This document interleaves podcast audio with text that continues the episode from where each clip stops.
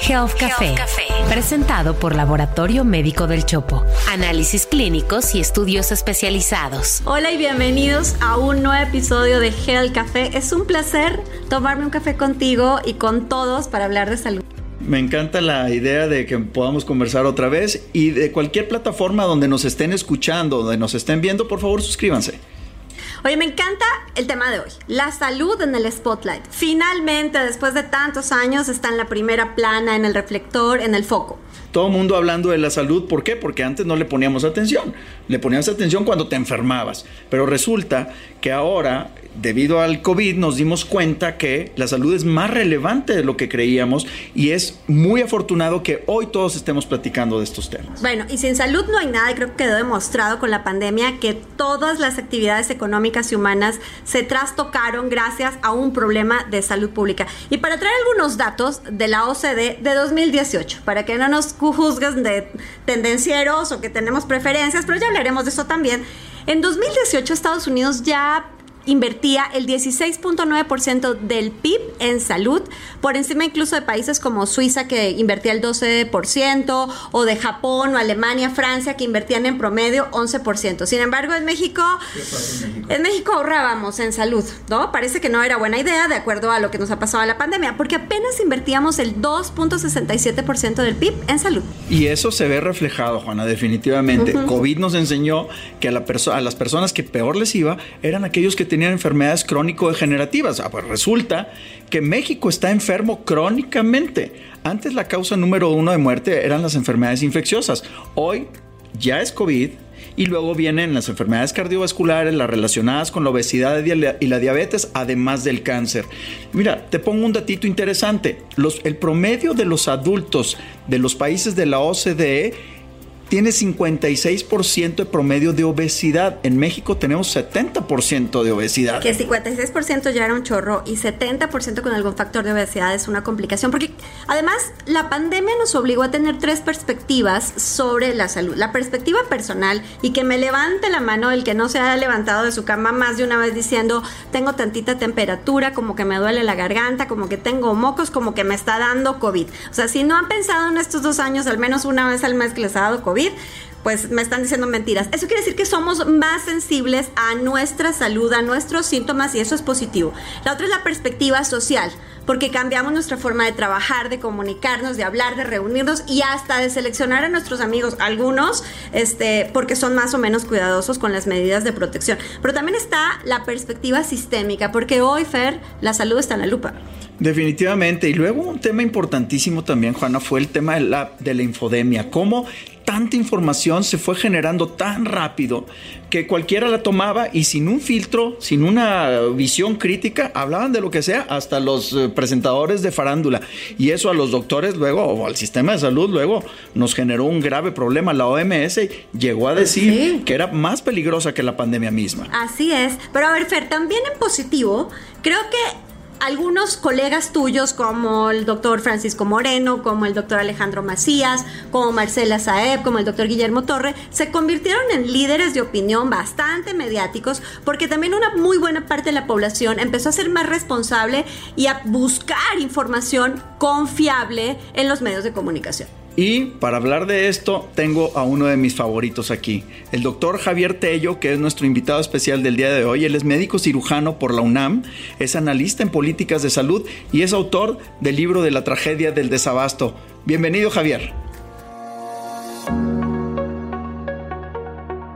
Querido Javier, muchísimas gracias por aceptar tomarte un café con nosotros y hablar de nuestro tema favorito, la salud. Así que bienvenido. Fíjate que hoy estamos hablando justo de la salud en el spotlight.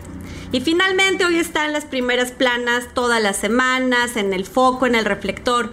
Pero mi primera pregunta para ti es, ¿y ahora qué sigue? Yo creo que lo que sigue precisamente, y muchas gracias por la, por la invitación, es em, hacer que la gente vaya cobrando más conciencia. Mira, para mí es muy positivo, pese a todo lo que hemos vivido, que la gente esté hablando ya de pandemia, de cómo cuidarse, que hablen de pruebas, que hablen de vacunas, que hablen de si hay medicamentos o no, que hablen del servicio de salud que están recibiendo. Y poco a poco como que la gente se va a ir enterando de un montón de cosas que pues hasta el momento nos eran muy oscuras, ¿no?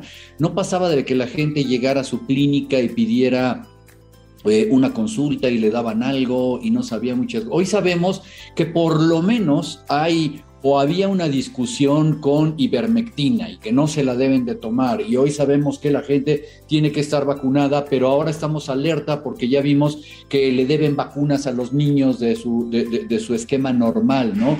E, es decir, como que eso está empezando a eh, cobrar conciencia, que era algo que nos hacía muchísima falta. Déjame poner el contraste nada más de los estadounidenses, ¿no? Ellos viven muy al pendiente porque les cuesta, tienen la espada de Damocles del costo de su salud encima y que si tienen que pagar la aseguradora, que si lo que les cobró, etcétera. Entonces ellos viven muy encima de esto y como que era algo que se nos había escapado en México y seguramente que si hay algo positivo que rescatar de los momentos en los que estamos viviendo, es que la gente está más consciente en este, ahora, ¿no? Oye, Javier, y a propósito de esto que mencionas, cómo la salud está en el spotlight, pues es de llamar la atención que hoy un libro importante como el tuyo de la tragedia del desabasto rápidamente se convierte en un bestseller. ¿Y, y, cuál es el reflejo de esto? ¿Qué, qué refleja? Cómo la gente consume ahora esto porque quiere estar enterado o enteradas de, estos temas. Ahora, a propósito de tu libro también, ya que tocaste el tema de los Estados Unidos, en uno de tus capítulos donde haces un contraste bien interesante entre los sistemas de salud de los diferentes países, a propósito, excluiste a Estados Unidos en ese capítulo. ¿Qué, qué opinión te merece ahora esto? Es correcto, mira. Hay, una, hay dos máximas que no es que me gusten a mí el sistema de salud de, los Estados Unidos. Bueno, desde ¿qué te puedo decir, Fer? Tú lo sabes, tú trabajas en uno de los mejores sistemas de salud de México, un sistema universitario, ¿sí? Pero, eh, y, yo siempre he sido, eh, bueno, muy muy favorable, en mi opinión, hacia el sistema y hacia la medicina como se practica en los Estados Unidos. Honestamente, lo, me mantengo en ello, no tengo ningún problema. Sin embargo, como un sistema de salud que procure darle esta seguridad en salud a la población, yo veo que tiene muchísimas fallas. Primero que nada, por una condición propia de los norteamericanos, ¿no? Ya ves que en Estados Unidos cada quien es lo que logra pagar y tu obligación es pagar por tu salud. Yo no tengo por qué pagar por tu salud. Entonces, es impensable un modelo como el que solíamos tener en los buenos tiempos del Instituto Mexicano del Seguro Social, donde pues un montón de gente joven pagaba los servicios de salud de los demás, por ejemplo, ¿no? O un estado de benefactor como los famosísimos países nórdicos, que para ellos solamente pensarlo es socialismo puro. Entonces, el sistema de salud de los Estados Unidos es privado, punto. Y cada quien lo pagará como sea y esto tiene ventajas o no tiene ventajas. Es por eso que, quise evitarlo, porque no creo ni por error que ese sea el camino que deba tomar México. Sin embargo, los otros ejemplos que pongo yo ahí es que no lo dije yo, es a todos nos gusta, pero es a donde lo puso el presidente de la República. Quiero parecerme a los sistemas europeos, nórdicos y no sé qué, bueno, pues ahí están en el libro y se los pongo clarísimo tratando de derribar algunos mitos. Uno, mito de la gratuidad. Nada es gratis, ¿sí?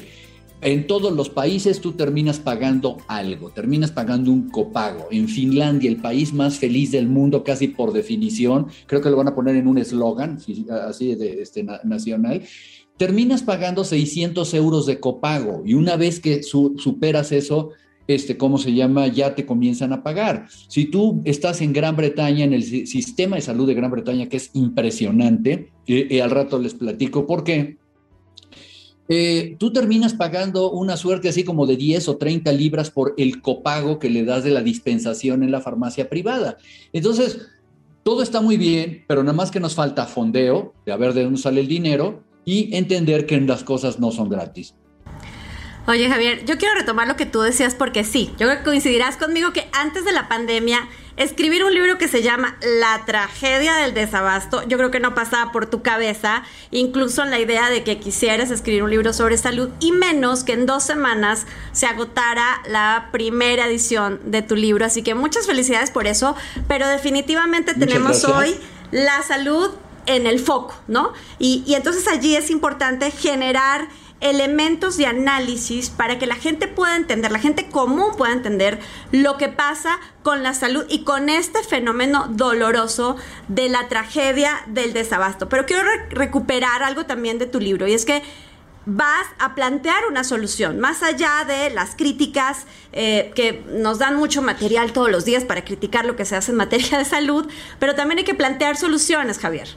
Por supuesto, yo creo que el libro no se iba, eh, digo, se iba a quedar eh, completamente huérfano si nada más hablaba de dos puntos. Eh, rapidísimo, ¿no? ¿Qué quise hacer yo en el libro? Uno, aclarar la situación para quien no le entiende, porque estás oyendo normalmente un problema que tal vez te es ajeno, ¿sí? afortunadamente existe gente, seguramente como ustedes o como yo, que no necesita ir obligatoriamente a los servicios de salud, pero conocemos a alguien o tenemos familiares, todo mundo allegados que tienen que estar en los servicios de salud pública y que lo están viviendo y lo están padeciendo. Entonces, bueno, a toda esta gente que no entiende de qué se trata o cómo se originó, están oyendo un discurso oficial y chismes y cosas, y por eso lo quise aclarar y decir, vamos a hablarlo en el lenguaje de la gente normal, a ver si lo logramos explicar bien. ¿Por qué estamos donde estamos? ¿Qué pasó? Pero la otra es que yo le quería dar voz a los pacientes. Para mí era muy importante hablar de la gente. Y ahorita van a ver a dónde voy con esto, porque eh, eh, se tenían que enterar de viva voz de cómo sufre un paciente que tiene una carencia en sus medicamentos, pero también el personal de salud cómo sufre, médicos, colegas míos, personal de enfermería que están eh, eh, este, muertos de miedo porque los pacientes se les pueden poner graves, porque pueden morir y porque los pueden correr a ellos si no llevan bien un tratamiento o si se quejan. Todo esto no se hubiera concretado si no doy una solución. Creo que hubiera quedado huérfano. Y esta solución que yo propongo habla precisamente de ni siquiera retomar lo que había. A lo mejor eso sería en un caso de una emergencia, ¿no? Y ahorita cómo compramos lo que hace falta. Pero la verdad de las cosas es que el sistema que teníamos, tanto de dispensa, de, primero que nada el sistema de salud como tal, que es más complejo, pero por lo menos comenzando por el sistema de dispensación de medicamentos, pertenece a la, eh, a la mitad del siglo pasado. O sea, ya México no está para hacer eso. Mucho más si hay sistemas eh, en el mundo que podemos tomar que son terriblemente eficientes. Y aquí es donde cierro yo esta perorata, ¿no? Pensar en el paciente. El sistema de salud de Gran Bretaña se hizo pensando en el paciente, porque los británicos habían sufrido una guerra que había devastado completamente esto y dijeron desde un este, em, pensamiento que en ese momento decía es que socialista y no sé qué, vamos a darle bienestar a la gente. ¿Cómo le hacemos para que las viejitas no caminen más de una cuadra a un consultorio? ¿Cómo le hacemos para que las medicinas estén en cualquier esquina? ¿Cómo hacemos para que se las lleven a su casa? Eso es tal vez lo que deberíamos buscar ahora. Híjole, bueno Javier, yo creo que esto nos da mucho, mucho para seguir reflexionando.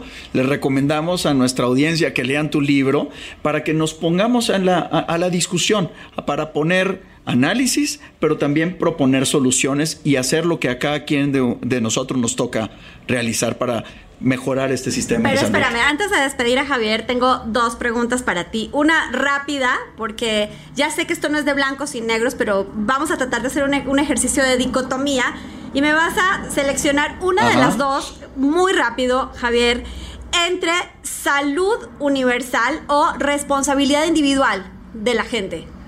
Debería existir un punto intermedio, lamentablemente. A mí me gusta que la salud universal esté regida por una responsabilidad de cada quien y les voy a poner en la mesa un modelo muy neutral, el modelo chileno. Hay una salud universal, pero todo mundo al final termina pagando un seguro muy parecido al seguro popular que teníamos. Con el último sorbo de café y gracias por aceptar esta invitación a Health Café, ¿cómo te imaginas el futuro de la salud? Mira, yo creo que definitivamente estamos en este punto de quiebre en el que tenemos que cambiar. ¿Cómo me lo imagino? Como un sistema, sí, híbrido en el cual eh, em, podamos entrar en razón y nos demos cuenta que este estado dador de cosas físicas debe convertirse en un manejador de la salud y que cada uno de los pacientes pueda eh, estar mejor atendido, hacerse más responsable y acudir al mejor servicio médico que requiera.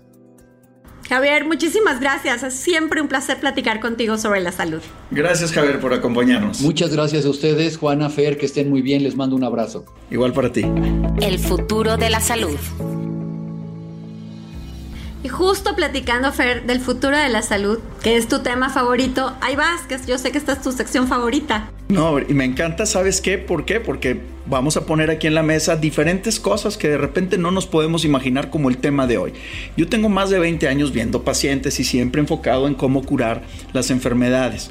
Pero hoy cada vez estamos más conscientes de, de que el tema genético es un tema que debe estar en la mesa. Y todos lo hemos aprendido, todos hemos sabido que se transmiten enfermedades o que hay algunas enfermedades que alteran el código genético, que es esta secuencia de letritas que tenemos en cada una de nuestras células y que decide o que dice cómo somos nosotros o qué enfermedades vamos a tener. Como un libro lleno de letras que narra una historia.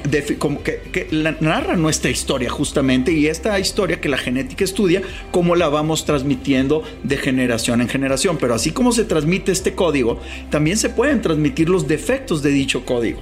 Pues hoy resulta que existe una tecnología, una, una, técnica que se llama edición genética, que consiste en que con una guía de RNA se identifica el lugar que está anormal en este código genético, luego con una especie de tijeras que se llaman Cas9, vas y seccionas ese segmento, se puede quitar y luego el código genético corregido lo vuelves a poner. como editar un libro. Como editar un libro, como no es un copy-paste, pero es un quita y pone un segmento que ya está corregido de tal manera que el DNA sea un DNA normal. Aquí lo más interesante es lo que esto podría llegar a suceder en el futuro. No nada más curar enfermedades, sino en áreas como la ecología, en áreas de prevención de enfermedades, de prevención de pandemias, pudiéramos hacerlo, inclusive en temas bioéticos ahorita delicados como sería la edición de seres humanos. Fer, ¿quién descubrió esto? Esto es algo bien interesante porque lo descubrieron dos mujeres, Jennifer Dudna y Emmanuel Carpentier. En el 2015 desarrollaron esta tecnología que se, se venía estudiando ya desde los años de ya del 2000. Pero fíjate que fue tan revolucionario su descubrimiento y su desarrollo tecnológico que en el 2020 fueron galardonadas con el Premio Nobel de Química. ¡Wow! ¿Qué podemos esperar?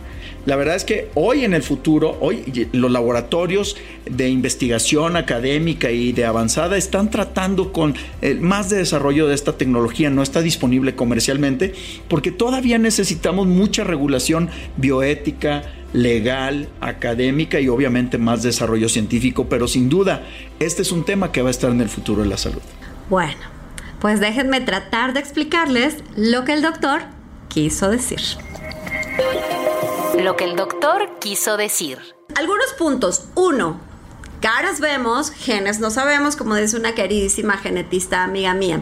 Así que si están pensando en tener un hijo, estaría muy bien que vayan no solo con un especialista en ginecobstetricia. Ahora también será necesario ver a un genetista para que puedan valorar no solamente su compatibilidad de caracteres, ahora es importante recibir la información sobre la compatibilidad biológica. Dos, si cuando salen de su trabajo o cuando van a su casa ya usa Waze, aunque se sabe la ruta, y esto para usar la tecnología a su favor, identificar cuál es la mejor ruta, si hay algún este, accidente, etcétera, ¿por qué no usar la información genética que funciona de la misma manera para mejorar nuestras rutinas de cuidado y prevención de enfermedades? Tres, lo tengo que decir, amo que sean dos mujeres Jennifer y Emanuel, quienes descubrieron esto maravilloso de la edición genética y que trae un montón de cosas para el futuro de la salud. Y si no entendieron nada de lo que dijimos ahora, váyanse a nuestra columna en expansión donde escribiremos sobre el futuro de la salud. Además, la parte de Juana donde habla sobre lo que este doctor quiso decir. Y sí, la salud está en el spotlight. Y ahora tenemos que buscar gente que de verdad sepa para que sigamos platicando de la salud. Para mí ha sido un privilegio, Fer, platicar contigo hoy con el doctor Javier Tello, ambos médicos, ambos especialistas, para poner en la mesa los temas de salud.